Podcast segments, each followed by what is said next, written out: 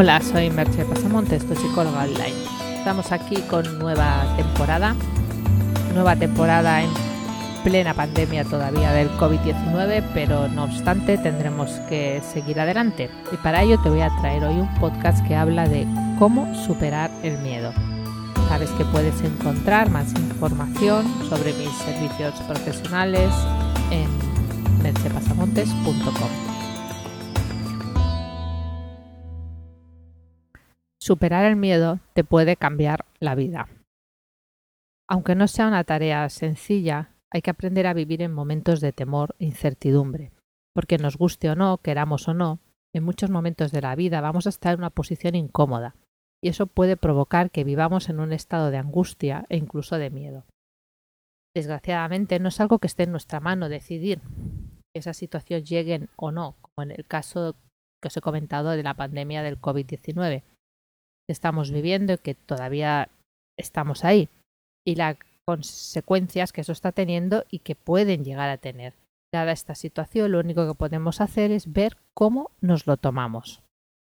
Os recomiendo también, si queréis tener más consejos sobre cómo vivir en este mundo post-COVID, que podéis entrar en el podcast de Mundo Post-COVID, 10 claves para vivir en él, o directamente en el blog, en el post que hice al respecto.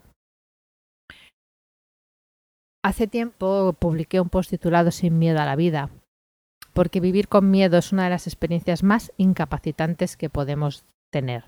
De hecho, hay un tipo de depresión que se genera de la sensación que en psicología llamamos de indefensión aprendida.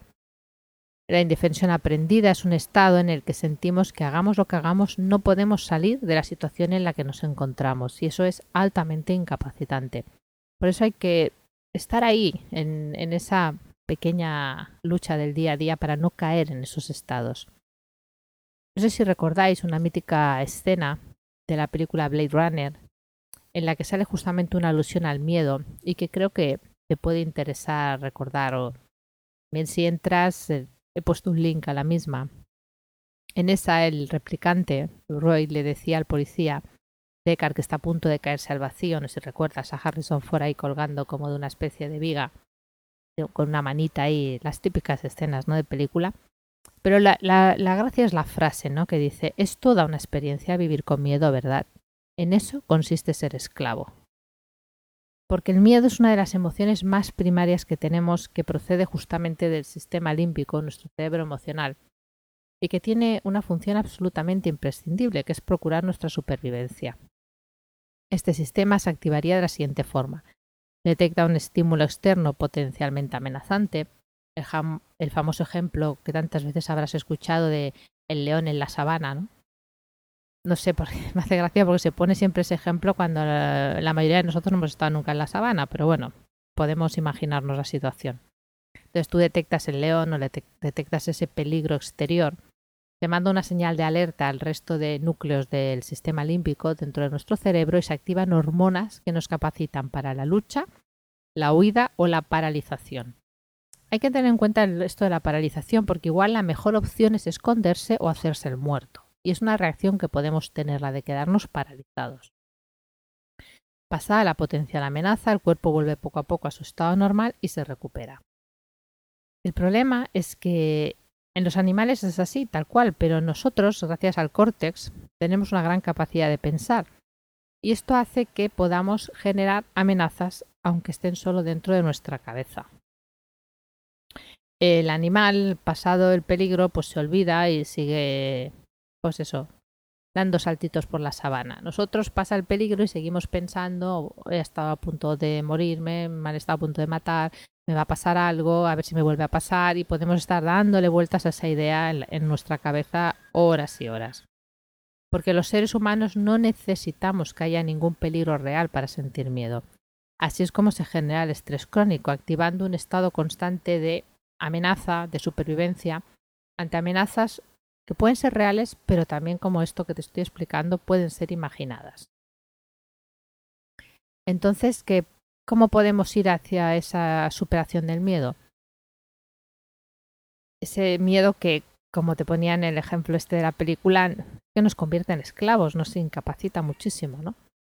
Entonces, no es sencillo, porque los humanos tenemos esa capacidad de reactivar las amenazas y toda la reacción fisiológica que comportan cada vez que pensamos en ellas. Porque la activación es exactamente igual, sea un estímulo real o un estímulo imaginario. Y no basta con dejar de pensar en esas cosas como algunas veces nos, pretenden hacer creer. Puede ser que lo consigas, pero también puede ser que quieras quitarte esa idea de la cabeza y la idea siga ahí dando vueltas, vueltas y vueltas, ¿no? Entonces yo te voy a dar unos pasos que puedes seguir. No hace falta que los sigas todos, o sí, como tú veas, que te pueden ayudar en esta superación del miedo. El primer paso es reconocerlo y aceptarlo. Mm, puede parecer una obviedad, pero muchas veces no queremos reconocer que tenemos miedo, que estamos asustados. Y no podemos luchar contra algo que negamos tener. Tener miedo no es algo de que debamos avergonzarnos, es, una cosa completamente natural, es una cosa que está ahí para protegernos, por lo tanto que admitirlo es el primer paso. El segundo paso es que puedes aplicar un conjunto de métodos que provienen de la psicología cognitiva y supone enfrentarse a las distorsiones cognitivas. Las distorsiones cognitivas son todos estos pensamientos que vamos a generar después, ¿no? Me va a volver a pasar, es que todo me pasa a mí, que no era un león, era toda una manada y además me están siguiendo y me van a comer 200 veces, aunque te coman una suficiente, pero tú vas a pensar que son 200. Ahí hay un, link a un post al respecto, ¿no? Estas técnicas se trabajan pues mucho desde esta parte racional y son muy muy eficaces para algunas personas. Es importante entender que existen esas distorsiones y darse cuenta de que parte de esos miedos tienen que ver con el modo en que vemos la realidad, modo en que pensamos las cosas. darse cuenta que no son reales, no es por nada que esté ahí fuera, sino por algo que estamos pensando. Como decía Tagore, leemos mal el mundo y pensamos que nos engaña. No obstante, puede ser que no te sean del todo eficaces porque ese pensamiento esté ahí muy, muy activo, muy incrustado en tu cabeza. Un tercer paso también es darte cuenta de que las experiencias pasadas no tienen por qué predecir experiencias futuras. Posible que ese miedo que tengas lo aprendieras en una situación concreta y lo generalizaras a otras. Puede ser que esas otras no estén tan relacionadas con la primera como pudiera parecer. Y también es posible que ahora tengas recursos que no tenías cuando se dio la situación inicial. Por lo tanto, aunque aprendamos de nuestras experiencias, eso no implica que se vayan a repetir exactamente de la misma manera en que las vivimos en el pasado. El cuarto paso es aprender a focalizar la atención en el aquí y ahora.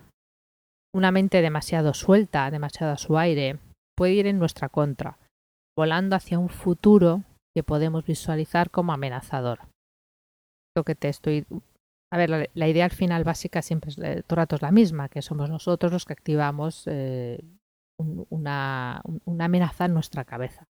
Eso no quiere decir que lo hagamos a voluntad, ni voluntariamente, ni porque nos apetezca, pero sí que lo hacemos y entonces hay que ver de, cuántas maneras podemos boicotear eso para que, para que no nos afecte para poner la atención en el presente hay diferentes métodos, pero yo creo que el más rápido y eficaz es la práctica del mindfulness, porque nos enseña eso, es la, parte de la meditación que nos enseña a dirigir la atención hacia donde nosotros queremos.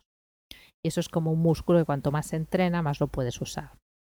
Y si entras en el, en el blog, en el post, te he puesto un enlace a un breve curso gratuito si quieres hacerlo para iniciarte en esta práctica, en el que tendrás unos vídeos y unas pequeñas prácticas para que puedas eh, por lo menos tener un, primer contacto y ver si, si te gusta. Hay un quinto paso que es atreverse a soltar.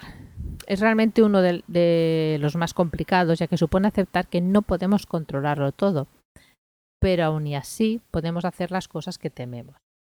Como dijo Ray Bradbury, Ve al borde del precipicio y salta. Constrúyete las alas mientras caes. Porque a veces tenemos miedo del propio miedo, de no saber qué va a pasar, y cuando lo soltamos, con confianza en que crearemos esas alas, se disuelve. Usa esta opción solo si sientes que bajo la capa del miedo hay una verdadera confianza.